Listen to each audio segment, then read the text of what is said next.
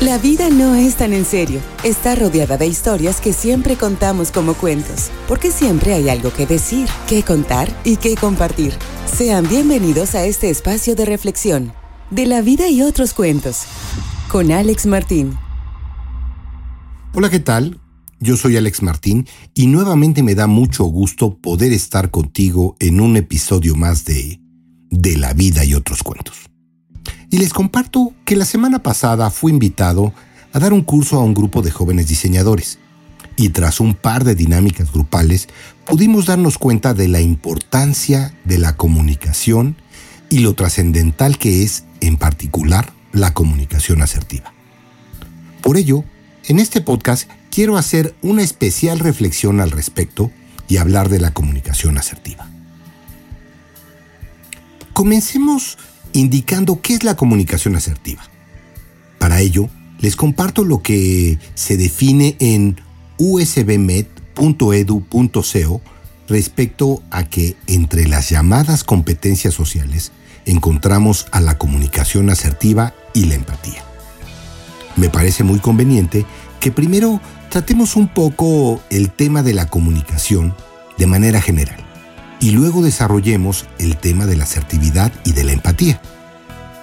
Si pensamos de manera clásica, al abordar la comunicación, debemos referenciar dos partes, la del emisor y la del receptor. El emisor es quien habla o escribe y se tiene como receptor a quien escucha o está leyendo. Este último rol puede que no sea tan pasivo como podría creerse en un principio. La escucha también se hace desde nuestras experiencias, desde nuestras expectativas, de nuestro estado emocional, la actitud que tengamos en relación con el tema y también con la persona la que esté emitiendo el mensaje. Consideremos que es necesario agregar que la comunicación se da en medio de un contexto o un referente, ya sea social, cultural o histórico, que influye y se da por canales tanto directos como indirectos. Y también debemos considerar que está cifrada y codificada, es decir, que eh, hay un idioma, hay modismos, que hay una comunicación técnica, entre otros muchos aspectos de los que podemos hablar. Recordemos que al hablar de la comunicación, está implicado los temas de comunicación verbal y no verbal. La primera, que incluye tanto la palabra hablada como la escrita, y la denominada comunicación no verbal, que incluye los gestos, las imágenes, el tono de voz, el lenguaje corporal, entre otras cosas. Y a decir de los expertos en el tema, un alto porcentaje de la comunicación recae en las manifestaciones del lenguaje no verbal. Eh, si continuamos hablando de tipos de comunicación y el tono emocional que ésta pueda tener, debemos plantearnos cuatro tipos de comunicación. La comunicación agresiva, la pasiva, la comunicación asertiva, de la cual vamos a ahondar, y que estaría en medio de las otras dos. También se da una mezcla entre la comunicación pasiva y la agresiva, que precisamente lleva el nombre de pasivo-agresiva, la cual es cercana a la ironía, al sarcasmo, siendo confuso el límite entre ellas. Entonces, la comunicación agresiva se relaciona con el enfado, con la ira. Nos encontramos alterados en un momento determinado y es cuando nos comunicamos. Y es posible que se hable mal e incluso lleguemos al insulto y a la provocación. Por su parte, la comunicación pasiva estaría más cercana a la tristeza, a un estado de indefensión. Mm, por ejemplo, mejor me callo para evitar más problemas. La asertividad parte de un estado de cierta tranquilidad, de no reaccionarse más de la cuenta, pero tampoco de asumir una postura pasiva. Hablemos entonces de la comunicación asertiva, la cual se basa en una actitud personal positiva sobre todo a la hora de relacionarse con otras personas, y consiste en expresar las opiniones y las valoraciones evitando las descalificaciones, reproches y enfrentamientos. Es una de las vías más adecuadas para la interacción y para la comunicación entre las personas. Optimizar nuestras relaciones no es solamente decir lo que pensamos y de qué manera lo decimos, es también comprender mis necesidades, la de las demás personas, o sea, la empatía, ser responsable de mis emociones y conectar con los demás. La comunicación asertiva con relación al comportamiento externo, mm, vemos que nos encontramos que las personas hablan de una manera fluida, mantienen un contacto visual que no es amenazante y hay comodidad en su postura. Esto lo encontré en amayaco.com y dice, la comunicación asertiva es un estilo de comunicación en el que se expresan tus ideas, tus sentimientos, tus necesidades de forma directa, segura, tranquila y honesta, al mismo tiempo que eres empático y respetuoso con las personas. Es una forma de comunicarte de manera diplomática y equilibrada, en la que compartes tu punto de vista y defiendes tus derechos al mismo tiempo que tienes en cuenta los sentimientos de los demás y respetas sus creencias y derechos. ¿Sabías que cuando te comunicas mediante la asertividad, lo haces tomando responsabilidad por tus emociones? Sin cargarte con la responsabilidad de otros y sin culparlos ni juzgarlos. Déjame decirte que de acuerdo con la Universidad de Warwick en el Reino Unido, se realizó un estudio en el cual se determinó que cuando se comunica de forma asertiva, cuando se es capaz de decir lo que se quiere decir, cuando es el momento de decirlo y las personas se sienten bien por hacerlo, es entonces cuando hablamos de asertividad. Eso quiere decir que cuando respetas tus propias necesidades y deseos, al igual que respetas los de las demás personas, y cuando indicas claramente lo que esperas e insistes para que consideren tus derechos, estás haciendo el uso de la comunicación asertiva. Según el Departamento de Salud de Western Australia, la asertividad es un estilo de comunicación en el que se expresa tu punto de vista de forma clara y directa, al mismo tiempo que respetas a los demás. Por su parte, la Universidad de Rosario en Colombia, dice que a la comunicación efectiva se le suele llamar comunicación asertiva, entendida como la capacidad de expresar de manera directa opiniones, creencias, posturas, derechos, deseos y emociones de manera eficaz, sin violar los derechos de los demás. Adicionalmente, te comparto que el Centro de Salud Integral del Gobierno de los Estados Unidos define la asertividad como la habilidad para comunicar y expresar tus pensamientos, sentimientos y opiniones en una manera en la que tus opiniones y necesidades sean claramente comprendidas por otros, sin despreciar los pensamientos, sentimientos y opiniones de los demás. Es la capacidad de expresar nuestros pensamientos y sentimientos de manera abierta, de manera honesta, apropiada, respetuosa y directa. En la comunicación asertiva, expresas tus ideas, sentimientos y decisiones de forma honesta, calmada, directa y firme, gestionando tus emociones y pensando qué vas a decir y cómo lo vas a decir, teniendo en cuenta que no debemos ofender a los demás. Sin embargo, la comunicación asertiva no siempre es fácil. Y seguramente, bueno, tú sabes a lo que me refiero. ¿Te ha pasado que sientes cierta frustración o te sientes mal contigo mismo por no comunicarte de manera en la que quisieras? Bueno, pues déjame decirte que no eres el único.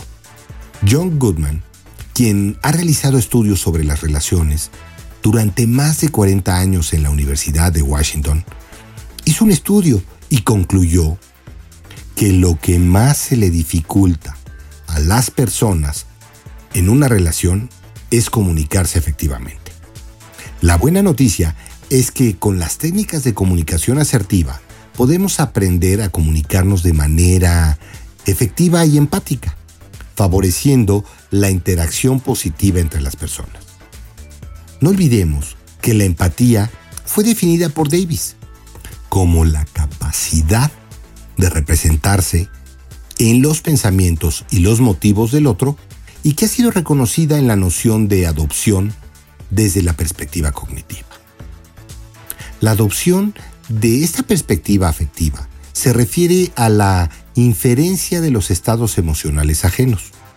Asimismo, este autor propone que estos dos procesos en relación con los antecedentes pueden producir diferentes respuestas, como pueden ser interpersonales que a su vez pueden manifestarse de forma afectiva.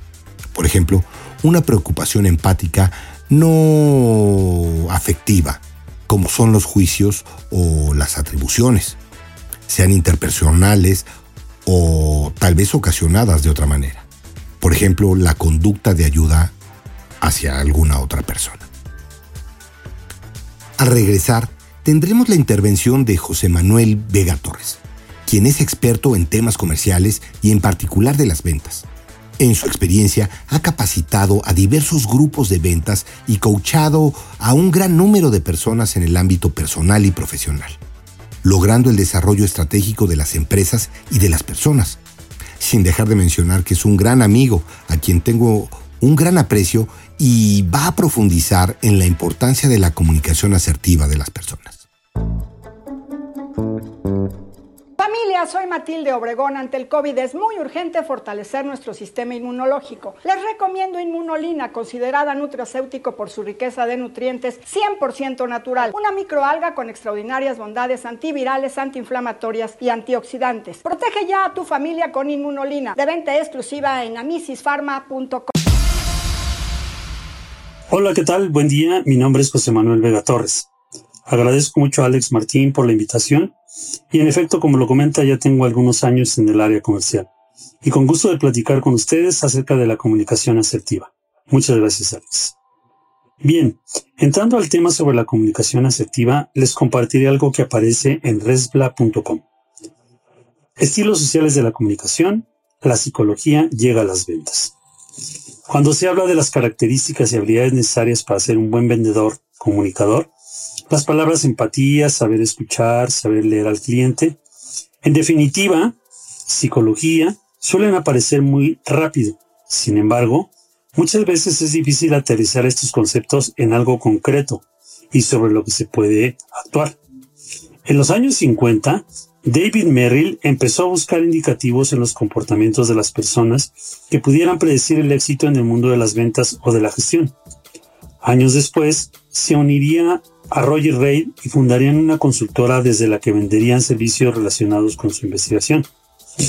A principios de los años 80, publicaron Personal Styles and Effective Performance, en el que compartieron la metodología que se ha utilizado por muchísimas empresas de todo el mundo. En el modelo de los estilos sociales, Reid empezó su investigación centrándose en cómo las personas se comportaban en entornos sociales. Durante esos estudios, encontraron que el comportamiento de las personas se podía describir con relación a dos variables, la asertividad y o afirmatividad y la sensibilidad también denominada emotividad. Y en base a esas variables se definen los cuatro estilos del modelo. Pero antes de entrar a definirlos, es muy importante mencionar algo que los autores enfatizan mucho. No hay mejor estilo. Todos pueden ser igual de eficaces o de problemáticos, sin embargo, la clave está en la flexibilidad, la capacidad de leer y adaptarse al estilo de la persona que se tiene enfrente. Bien, comencemos con definir las dos variables. Asertividad. asertividad es una habilidad para comunicarse de una forma honesta, respetuosa, oportuna, que nos invita a expresar y afirmarnos a partir de lo que necesitamos, pensamos, creemos y sentimos. Emotividad. La emotividad es aquella capacidad que disponemos los seres humanos para producir emoción, aunque también a la sensibilidad que se presenta ante las emociones la llamamos emotividad. El modelo define cuatro estilos de comunicación en base al grado de asertividad o emotividad de la siguiente manera. Analítico. bajo nivel de asertividad y emotividad. Son personas que se caracterizan por ser ordenadas, organizadas y se basan en los procesos. 2. Emprendedor y o directivo. Alto nivel de asertividad y bajo nivel de emotividad. Tienen un nivel de energía alto, no rehuyen las decisiones difíciles, pero pueden parecer insensibles y autocráticos. 3. Afable y o amistoso. Bajo nivel de asertividad y alto de sensibilidad. Es decir, valoran por encima de todas las relaciones personales profundas y la moral del equipo es lo más importante. Puede parecer que no son, que no son capaces de decir no y por lo tanto parecer inseguros o dubitativos. 4. Expresivo. Alto nivel de asertividad y de emotividad. Son tremendamente optimistas y tienen una confianza en sí mismos, en el equipo ilimitada. Pueden parecer poco realistas. Ahora bien, con el propósito que las definiciones anteriores queden más claras, trataré de explicarlas a través de una matriz de estilos de comunicación. Para tal efecto, solicito que visualicen lo siguiente.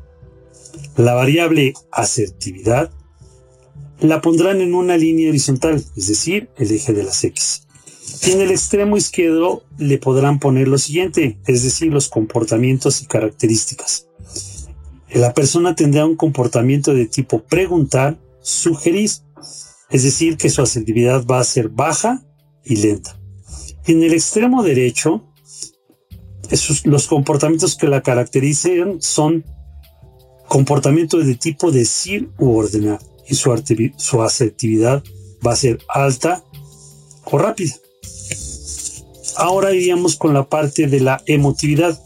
Para este efecto, la variable emotividad lo pondremos en una línea vertical, es decir, en el eje de las 10. Y pondrán lo siguiente. En la parte de arriba, el comportamiento que lo caracteriza le pondrán orientado a los objetivos. Y eh, de alguna manera en esa parte de arriba también, lo que quiere decir es que ellos controlan sus sentimientos. ¿Y cuáles son las manifestaciones de la conducta que lo caracterizan? Pues que le dan prioridad al trabajo, mantiene su distancia afectiva con las personas. Y en la parte vertical de abajo pondrán lo siguiente, orientado a las personas, es decir, que su emotividad es alta. Esto es, quiere decir que también expresan sus emociones, no controlan sus emociones o sentimientos. Y las manifestaciones más características de la conducta es que son personas cordiales, abiertas, de esta manera, los estilos sociales de comunicación quedarían en una gráfica con cuatro cuadrantes, más o menos poniéndolos eh, de esta manera. En, el cuadrante o poniendo el eje vertical y luego el horizontal, en el cuadrante superior izquierdo quedaría el analítico, en el superior derecho quedaría el emprendedor o directivo y en el cuadrante de abajo izquierdo quedaría el estilo afable y en el, y en el cuadrante eh, inferior derecho quedaría el expresivo. Ahora bien, el primer paso para poder tener la habilidad de comunicarse con las demás personas es, de, es el de identificar en qué estilo social de comunicación estoy. La manera que les sugiero es poniéndome yo como ejemplo sería de la siguiente manera. Primero, visualizo el dibujo de asertividad con la línea horizontal y me pregunto, ¿Qué tipo de comportamiento tengo en la variable de asertividad? Es decir, tengo un comportamiento de tipo preguntar, sugerir, soy lento en mis respuestas, estoy seguro antes de responder, o estoy en la derecha, con un comportamiento de tipo decir, ordenar, soy rápido en contestar, y entonces ponerme en qué parte estoy, izquierda o derecha. En mi caso, estoy más a la izquierda. Es decir, que de esta manera quedaría definido mi estilo social de comunicación que soy, ya sea analítico o afable. Para poder definir en qué cuadrante y qué estilo social de comunicación soy, tengo que ver la segunda variable, es decir, la de la emotividad con la línea vertical. Y analizaré qué rasgos me caracterizan más. ¿Estoy en la parte de arriba con una emotividad baja y enfocado a los objetivos? ¿O estoy más con una emotividad alta en la parte de abajo y me enfoco más en las personas. En mi caso, definitivamente estoy más enfocado a los objetivos que a las personas y controlo más mis sentimientos o emociones. Por tal motivo, estoy más en el cuadrante de arriba, y lo cual indicaría que mi estilo social de comunicación es el analítico. De esta manera es más fácil identificar qué estilo social de comunicación soy. Ahora lo que sigue es identificar qué estilo social de comunicación es la persona, es con la persona con la que me voy a comunicar y adecuar mi estilo al estilo de la persona con la que estaré comunicándome. En este sentido, se le define a la siguiente habilidad para comunicarnos con mayor asertividad, esta que es la versatilidad y flexibilidad. La definición es la siguiente. Versatilidad. Se define como habilidad para sentir bien al receptor en todo momento, adaptándose a su estilo de comunicación. Es importante mencionar que todos los estilos de comunicación son buenos. No hay uno que sea bueno, otro malo. Todo va a depender y dependerá de la versatilidad que adquiramos para poder tener una comunicación asertiva con las personas. Finalmente, eh, pondré un ejemplo sobre una experiencia con dos personas en los siguientes estilos de comunicación. Persona 1, estilo social de comunicación emprendedora, es decir, con una asertividad alta, comportamiento de tipo decir, ordenar y una baja emotividad, controla sus sentimientos y emociones y está enfocada en los objetivos. Persona 2, estilo social de comunicación expresiva, es decir, con una asertividad alta, comportamiento de tipo decir, ordenar, y con una alta emotividad, no controla sus sentimientos o emociones y está enfocada en las personas. En el ejemplo, el ejemplo consistía en que la persona expresiva se sentía mal porque la emprendedora le dijo de la siguiente manera, con un tono de voz alto y carácter fuerte. Si no cuidas mis cosas y no las dejas en su lugar, ya no te volveré a prestar nada. Entonces el ejercicio consistía en que la emprendedora usara la versatilidad y se comunicara de manera asertiva, haciendo sentir cómoda a la expresiva. En este caso tenía que subir su emotividad siendo empática, poniéndose en su lugar y expresándole algo de la siguiente manera. Puedes usar mis cosas sin ningún problema, todas las veces que las necesites, pero ten en cuenta que es necesario que las dejes en su lugar y limpias, ya que si yo la requiero, la puedo usar sin problema y así quedamos las dos mucho mejor, ayudándonos cuando se requiera. En el ejemplo anterior, lo complicado era que la persona emprendedora, aún explicando que tenía que mover su emotividad, no lo hacía. Simplemente le pedía a la persona expresiva de la siguiente manera. Si no cuidas mis cosas y no las dejas en su lugar, yo no ya no te volveré a prestar nada. Así que te pido por favor que así lo hagas. Con este ejemplo que les estoy poniendo, lo que les quiero decir es que aunque las personas sepan qué es lo que deben de hacer, esto es ser versátil y hacer sentir bien a la otra persona, no es fácil mover nuestra versatilidad. Bien, espero que la información y el ejemplo haya sido de utilidad para ustedes y me despido deseándoles que les ayude en su vida diaria, que sea útil para tener una comunicación asertiva. Muchas gracias y hasta luego. Pepe, interesantísima participación. Agradezco mucho tu intervención y que compartas tus experiencias y conocimientos. Muchas, muchas gracias. Y bueno, antes de continuar, te invito a escuchar atentamente esto que viene.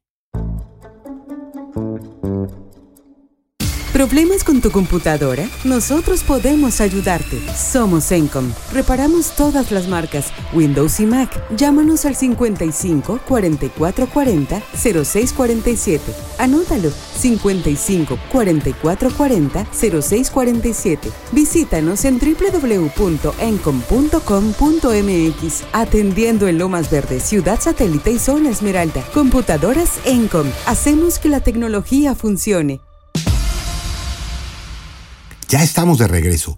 Y para continuar con nuestro punto de vista filosófico, encontré lo que dice Francisco Sierra Caballero en Signo y Pensamientos, donde menciona que, hablando de filosofía y comunicación, en un tema donde se encuentran emparentadas desde los propios comienzos, Parménides, Heráclito, Platón, Sócrates, Aristóteles, Agustín y algunos otros de un modo más explícito con el giro filosófico hacia el lenguaje en la hermenéutica, la filosofía analítica y el pragmatismo, la teoría crítica de la sociedad, el empero. Eh, no es este el lugar ni la ocasión para exponer tal parentesco del modo más completo. La pretensión filosófica de construir un discurso absolutamente coherente y razonable, una vez que ha optado por la razón frente a la violencia, pasa necesariamente por la discusión, el diálogo, el debate de razones, en una experiencia comunicativa que permite construir el horizonte ontológico, moral y político de la empresa filosófica, por decirlo de alguna manera. A su vez, la intención de lograr un acuerdo en el discurso y el anhelo de establecer la coherencia absolutamente entre el ser, verdad, libertad, exige de la experiencia comunicativa una constante reorientación que permita empatar su espontaneidad vital y funcional con estos intereses básicos de toda comunidad razonable. La reflexión crítica sobre la comunicación permite liberar a esta del mecanismo y la denominación para exigirla y reclamarla como práctica imprescindible en el conocimiento y la acción con el mundo de la naturaleza exterior. Con el universo de nuestras relaciones culturales y sociales, eh, con el universo de nuestra interioridad, por su parte, Roberto Aguirre Fernández de Lara dedica un capítulo en Filosofía y Comunicación, Diálogos, Encuentros y Posibilidades, nombrando tiempo y comunicación humana, la temporalidad como organizadora de la situación comunicativa.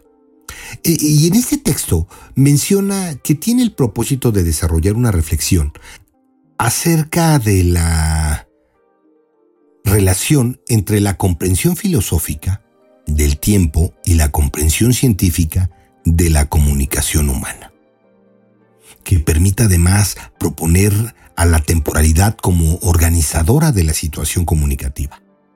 Y bueno, déjame decirte que primeramente se explora una reflexión sobre el orden cosmológico y el tiempo como realidades con preexistencia fenoménica a la aparición de la comunicación y de la especie humana.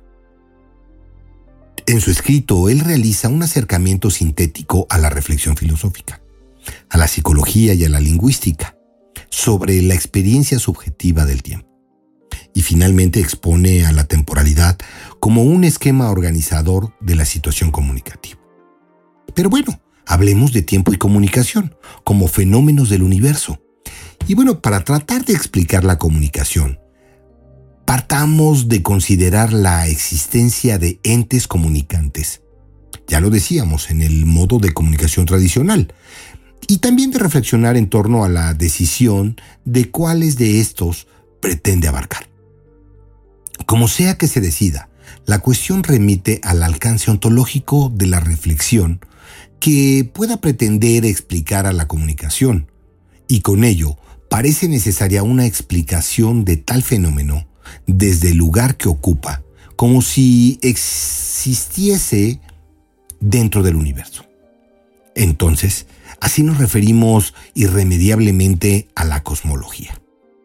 Tanto una reflexión filosófica como una reflexión científica sobre la comunicación emplazan sus esfuerzos analíticos y descriptivos sobre los entes comunicantes desde una cosmología.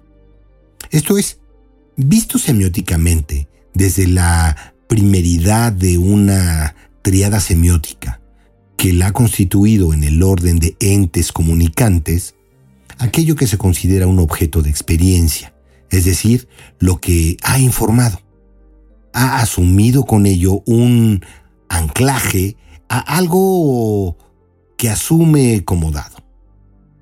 De principio, la reflexión cosmológica de la filosofía clásica no incluye a la comunicación como un fenómeno de la naturaleza y la deja al ámbito de la retórica, es decir, al ámbito del lenguaje.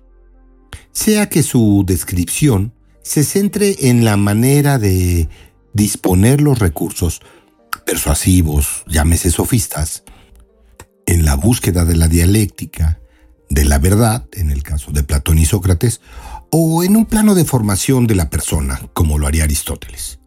Lo relevante es que la comunicación no es vista en la filosofía clásica como un fenómeno de la naturaleza, sino de la condición humana y de su relación con los otros miembros de su especie.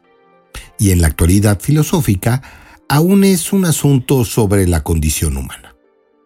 En contraparte, el tiempo ha estado desde pronto en la reflexión cosmológica de la filosofía clásica, junto a categorías como la cantidad, el número, la continuidad, del movimiento, el espacio, la materia, la masa y la energía.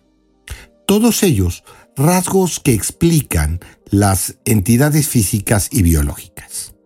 De este modo, la preexistencia fenomenológica y evolutiva del tiempo frente a la comunicación está más que sugerida, sean cuales sean los entes a los que consideramos como comunicantes.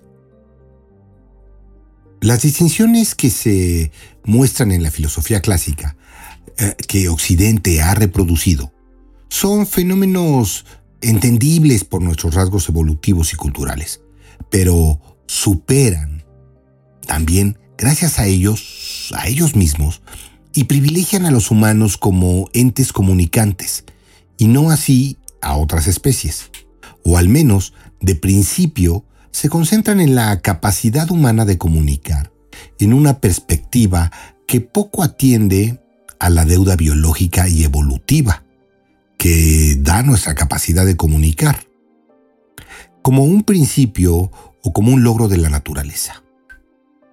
La cultura no es una realidad ajena a ello, en algún sentido, sino que ha sido el desarrollo de la cultura y los símbolos de los recursos deudores y articulados desde nuestros rasgos evolutivos se verá desde el principio a la ruta de nuestra reflexión que se le impone el anterior hecho como advertencia y punto de partida. La investigación por la vía etológica y otras disciplinas que estudian la conducta en otras especies han mostrado tanto que los humanos no somos los únicos entes comunicantes, como que las especies que han desarrollado tal condición lo han logrado desde sus particulares equipamientos producto de su evolución. Si bien lo anterior no quita el tiempo como precedente cosmológico y fenoménico, y esto me refiero a la emergencia de la comunicación en la historia del universo y sus entes, pero sí deja a aquella anterior al espacio de lo considerado específicamente humano y le da un aliento cosmológico, de un carácter superior, mayor, diría yo. Además, ah, nos muestra la conveniencia de que las preguntas cosmológicas que nos hagamos desde nuestra condición humana sobre la comunicación no tengan tanto como punto de partida a los miembros de la especie humana, como entes comunicantes primeros, y me refiero a la evolución del universo, o como que no dejen de apreciar lo que es específico de la comunicación humana misma. Ante estas afirmaciones, es difícil no recordar el señalamiento que hizo Immanuel Kant, que recuerden que vivió de 1724 a 1804, para quien espacio y tiempo son formas puras de la sensibilidad. Es decir, que hay un mundo a priori que incluye al tiempo y que no nos es accesible. Este mundo a priori de Kant bien podría incluir las dimensiones del universo, a los valores de sus constantes y al ajuste referido al principio antrópico. Y bueno, te invito a seguir reflexionando sobre el tema de la filosofía y la comunicación. No olvides enviarme tus comentarios y recuerda darnos tu opinión a través de mi Instagram, de la vida y otros cuentos, todo junto en minúsculas guion bajo oficial. Y también puedes enlazarme a través de mi WhatsApp, que es el 5530 41 70 79. También te invito a escuchar los podcasts del equipo de Defrag, que encontrarás en www.defrag.mx o en Facebook e Instagram, donde encontrarás, ah, como cada semana, a la vida y otros cuentos, que es un espacio de eh, reflexión de nuestro acontecer cotidiano. El sábado, mantente al tanto de las noticias y alertas de seguridad en ByTrax eh, con el X Geeks, eh, porque la tecnología y gadgets son parte de tu vida personal y profesional. Escucha Hot Mix, nuestro mix show de lo mejor de la música dance, nudisco, house y trance mezclado por amados chiñas. Yo soy Alex Martín y nos escuchamos hasta la próxima. Recuerda que la vida no es tan en serio. Está rodeada de historias que siempre contamos como cuentos. Porque siempre hay algo que decir, que contar, que compartir. Esto es, de la vida y otros cuentos. Gracias por acompañarnos en De la vida y otros cuentos. Te invitamos a comentar, a que le des un me gusta y a compartir esta publicación. Escríbenos a contacto arroba defrag.mx. Escúchanos en la próxima emisión. Búscanos en Spotify, iHeartRadio y TuneIn. De la vida y otros cuentos es una producción de defrag.mx.